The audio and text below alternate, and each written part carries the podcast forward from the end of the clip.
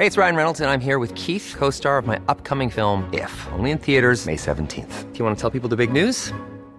All right, I'll do it. Sign up now and you'll get unlimited for $15 a month in six months of Paramount Plus Essential Plan on us. Mintmobile.com slash switch. Upfront payment of $45 equivalent to $15 per month. Unlimited over 40 gigabytes per month. Face lower speeds. Videos at 480p. Active Mint customers by 531.24 get six months of Paramount Plus Essential Plan. Auto renews after six months. Offer ends May 31st, 2024. Separate Paramount Plus registration required. Terms and conditions apply if rated PG. Te lo cuento. Tu dosis diaria de noticias. Buenos días a todos y todas, bienvenidos a su dosis diaria de noticias con Te lo cuento. Soy Laura Gudiño y les comparto qué es lo que pasa en el mundo. Se acaba el tiempo. Mientras los líderes del G7 no pudieron convencer a Joe Biden de retrasar el retiro total de tropas, los talibanes pusieron un hasta aquí al exilio de miles de afganos, sacando su verdadero yo, ya pasaron varios días desde que los talibanes tomaron el control de Afganistán y parece que esa imagen conciliadora que intentaron vender cada vez se esfuma más. Ayer el talibán prohibió a todos los ciudadanos afganos presentarse en el aeropuerto. Un vocero talibán acusó que Estados Unidos está alentando una fuga de cerebros, así que le pidió a todos los funcionarios tecnócratas de gobiernos anteriores que se vayan a sus casas y se sumen al nuevo gobierno islámico que están por emprender. Y quienes están haciendo malabares son los países occidentales, que no saben ni cómo hacerle para evacuar a todos sus ciudadanos y a los afganos que colaboraron con sus misiones. Como la cosa está que arde, el G7 convocó a una reunión de emergencia ayer para acordar una postura común frente a las repatriaciones. Y la consiguieron pues no, porque Joe Biden no cedió en su postura de poner el 31 de agosto como fecha límite para conseguir todas las evacuaciones y salir por completo de Afganistán. Esto frente a las intenciones de los otros socios que pedían un tiempito extra.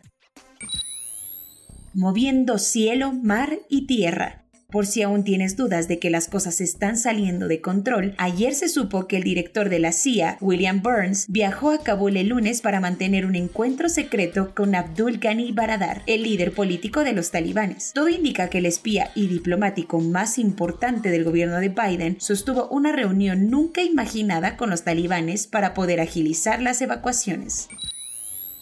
Mucho más que solo un deporte.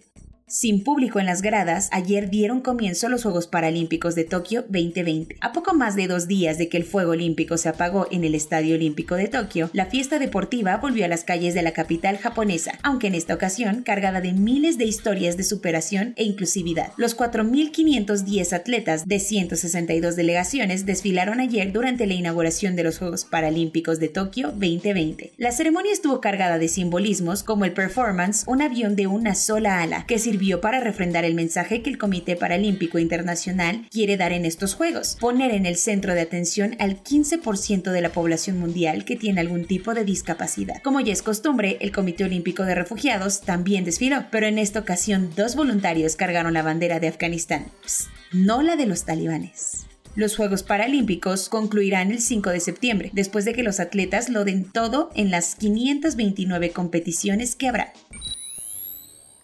Abrazos y no balazos. El Faro encontró que el gobierno de Nayib Bukele ha estado negociando con grupos criminales salvadoreños para que le bajen a la criminalidad del país. Nayib Bukele llegó al poder en 2019 y desde entonces se ha convertido en el rockstar de la política latinoamericana por su estilo pandroso millennial, pero sobre todo por bajar los índices tan altos de criminalidad que vivía El Salvador. ¿Y cómo lo hizo?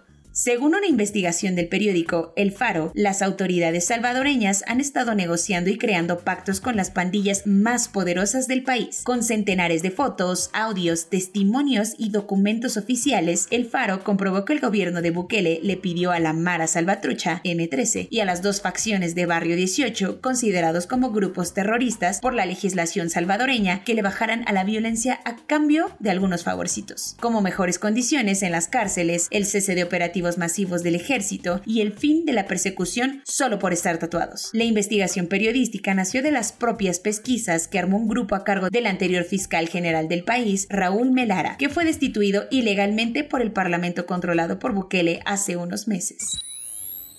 Cuentos cortos. Si nos organizamos, mandamos todos.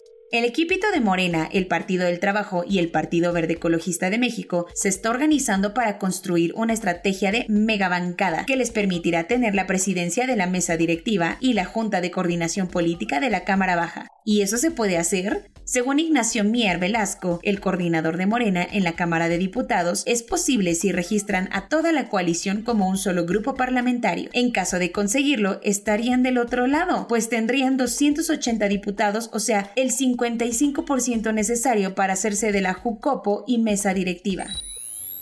Mauricio Toledo Gutiérrez, del Partido del Trabajo, es el otro diputado al que el Congreso de la Unión desaforó por estar acusado de enriquecimiento ilícito mientras fue delegado de Coyoacán. Como le dio miedito que la justicia lo persiguiera, huyó del país y, oh sorpresa, ayer se presentó voluntariamente en el Departamento de Extranjería de la Corte Suprema de Chile para avisar que ahí anda y que queda al pendiente ante cualquier duda de las autoridades mexicanas. La que ya opinó al respecto fue la Interpol, que ayer emitió la ficha roja para prenderlo, pero México buscará su extradición por las vías diplomáticas.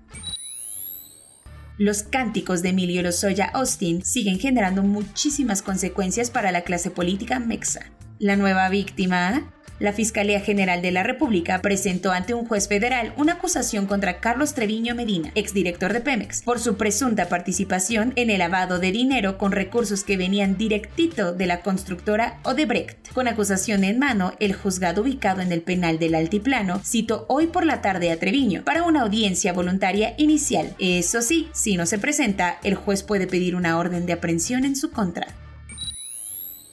En Estados Unidos andan del tingo al tango con la política Remain in Mexico, creada por Donald Trump y que obliga a los solicitantes de asilo centroamericanos a permanecer en México mientras se resuelven sus casos. El tema es que Biden quiso eliminar la política, pero un juez federal le ordenó a su gobierno volverla a poner en marcha de inmediato por no dar una razón fuerte para eliminarla. La Casa Blanca no se quedó de brazos cruzados y llevó el tema hasta la Suprema Corte, que ayer le dio la razón al juez federal y le ordenó al gobierno de Biden volverla a implementar. Filipinas tendrá elecciones el próximo año y el presidente Rodrigo Duterte confirmó ayer que está puestísimo para lanzarse a la candidatura vicepresidencial cuando su mandato actual termine, en junio del próximo año. En Filipinas, los mandatos presidenciales duran seis años, como aquí, y no está permitida la reelección, por lo que su intención de ser vicepresidente fue percibida como un intento de continuar en el poder tras bambalinas. Su partido, PDP Laván, dijo en un comunicado que la candidatura era un sacrificio que Duterte estaba dispuesto a realizar para hacer caso al clamor de la gente. Monsieur Charlie Watts, we love you. Una noticia que pinta el mundo de negro, Charlie Watts, el legendario baterista de los Rolling Stones, falleció en un hospital de Londres a sus 80 años de edad. La causa de muerte fue omitida por el comunicado que publicó su representante, en el que pedía respeto por la familia de Charlie. El luto viene semanas después de que la banda anunciara que no participaría en su próxima gira No Filter. Esto refuta la creencia popular alrededor de la inmortalidad de los Rolling Stones. No obstante, el legado de Watts prevalecerá para siempre. Corona News. En México, el número total de vacunas puestas es de 81.274.760. El número de personas vacunadas con esquema completo es de 31.219.643. Esto representa el 34.88% de la población mayor a los 18 años. Ayer llegó el primer embarque de las vacunas de Moderna donadas por Estados Unidos al Aeropuerto Internacional de Toluca. López Gatel aseguró ayer que los niños no son una población de alto riesgo, ni en México ni en el mundo, y por eso no hay razones suficientes para mantener las escuelas cerradas. Ellos siempre tienen otros datos. El gobierno de la Ciudad de México anunció que ya está listo el protocolo para el regreso a clases presenciales y no incluyen pruebas COVID-19 ni clases escalonadas. Por broncas y disturbios en la Universidad Autónoma de Coahuila, las autoridades estatales suspendieron la campaña de vacunación a jóvenes mayores de 18 años. Y hablando de Coahuila, en el primer día de clases presenciales en el estado, las autoridades educativas reportaron una asistencia del 80% a los salones de clases. 42% de la población de Irán, un pueblo en Texas, está contagiado de COVID-19, ocasionando que el pueblo entero esté en cuarentena. Nueva Zelanda se está preparando para lo que podría ser su peor ola de contagios de toda la pandemia, confirmando que solo ayer tuvieron 41 casos nuevos. Los hospitales de Kenia están saturados y los decesos son de personas que no estaban vacunadas y que es lo peor, que sí tuvieron acceso a una vacuna, pero la rechazaron por miedo a los efectos secundarios. Turistas británicos están teniendo problemas en países que sí pertenecen a la Unión Europea, porque su pase NHS de vacunación no coincide tecnológicamente con el sistema aprobado por Bruselas.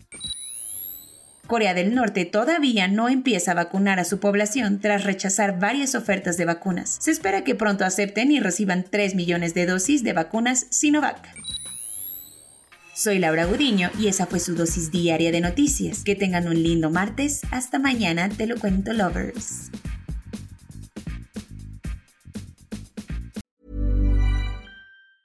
Hey, it's Danny Pellegrino from Everything Iconic. Ready to upgrade your style game without blowing your budget? Check out Quince. They've got all the good stuff shirts and polos, activewear, and fine leather goods, all at 50 to 80% less than other high end brands. And the best part? They're all about safe, ethical, and responsible manufacturing. Get that luxury vibe without the luxury price tag. Hit up quince.com slash upgrade for free shipping and 365 day returns on your next order. That's quince.com slash upgrade.